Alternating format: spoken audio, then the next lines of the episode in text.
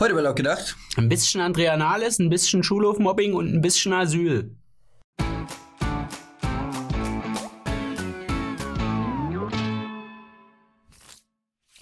Dass der Familiennachzug ein Streitthema in der Großen Koalition darstellen würde, das war klar. AfD-Abwehrminister Horst Seehofer möchte strengere Regelungen durchsetzen. Die SPD hingegen will alles verhindern, was den stetigen Zustrom Fremder verhindern würde.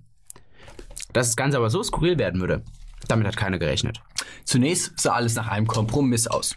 Anfang des Monats hatte man sich geeinigt. Ende August sollen Flüchtlinge ohne Bleibeperspektive ihre Familienmitglieder nachholen können.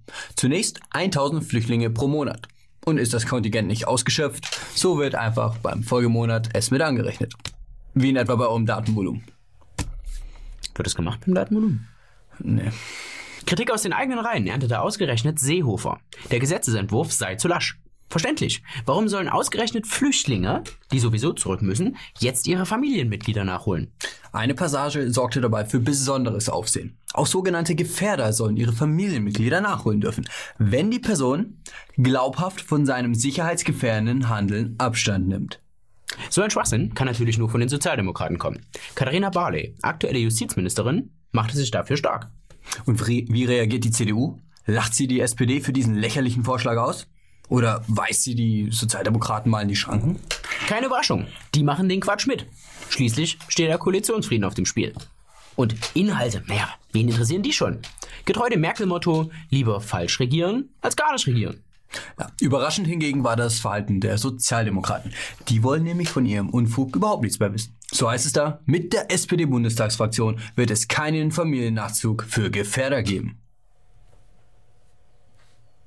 Ja, man zeigt sich auf Krawall gebürstet. Und außerdem, wen interessiert das Geschwätz von gestern? Zitat: Wir werden fordern, dass die im Gesetzesentwurf von Horst Seehofer bestehende Ausnahmeregelung gestrichen wird. Haltet den Dieb, schreit der Dieb. Und so versucht sich die SPD aus der Affäre zu ziehen. Was denken die denn?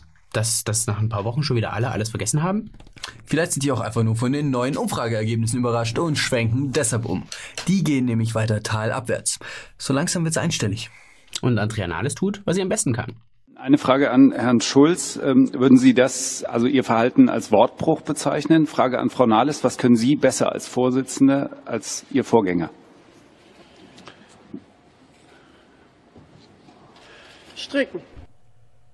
Sie webt das Leichentuch der SPD. Verzeihung, strickt. Für viele Briten war es das Ereignis des Jahres. Und nicht nur für Briten, auch für Australier, Kanadier, eigentlich alle Angehörigen der 52 Staaten, deren Oberhaupt noch immer im Buckingham Palace sitzt. Die Rede ist von den Commonwealth Games 2018. Alle vier Jahre kommen die besten Sportler aus den Commonwealth of Nations zusammen und messen sich in verschiedenen Sportarten. Eine kleine Olympia sozusagen. Aber immerhin nach den Asia Games die drittgrößte Multisportveranstaltung der Welt. Austragungsort war diesmal die australische Stadt Gold Coast. Hier sollten die Athleten in klassisch olympischen Disziplinen, aber auch in Cricket, Rugby oder Badminton antreten. Einige Teilnehmer hatten aber anscheinend noch andere Ziele im Kopf als den sportlichen Erfolg.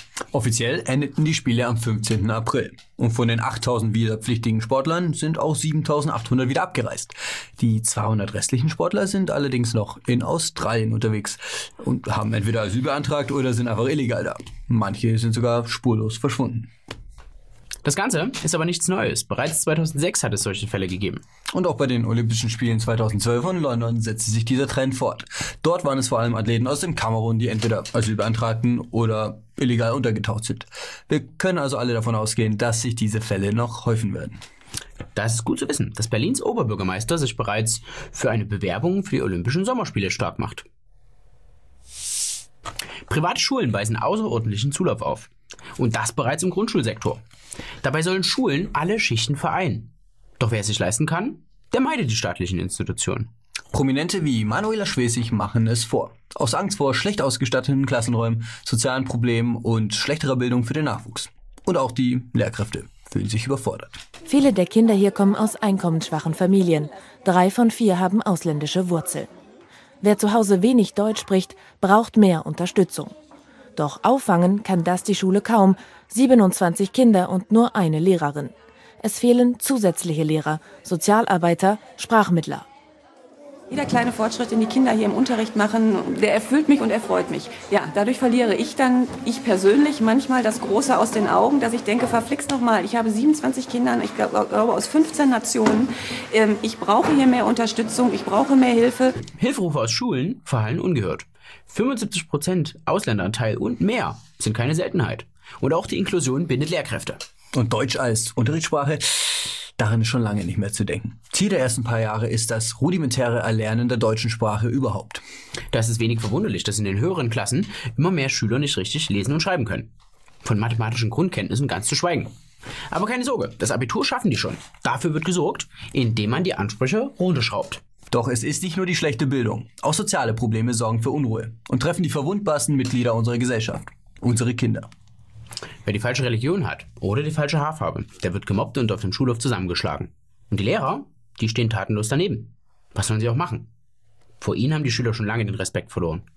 Deshalb heißt es für die Eltern, wenn ihr wollt, dass es euren Kindern gut geht, dann schickt sie auf eine Privatschule. Schließlich wollen wir alle für unsere Kinder nur das Beste. So, Freunde, das war's mit laut gedacht. Schreibt es doch in die Kommentare, auf welche Schule ihr eure Kinder auf keinen Fall schicken würdet. Ansonsten liken, teilen, abonnieren und Alex hat noch ein paar wichtige Worte zum Schluss. Komm runter, Peter, und supporte die Sendung. Bis nächste Woche.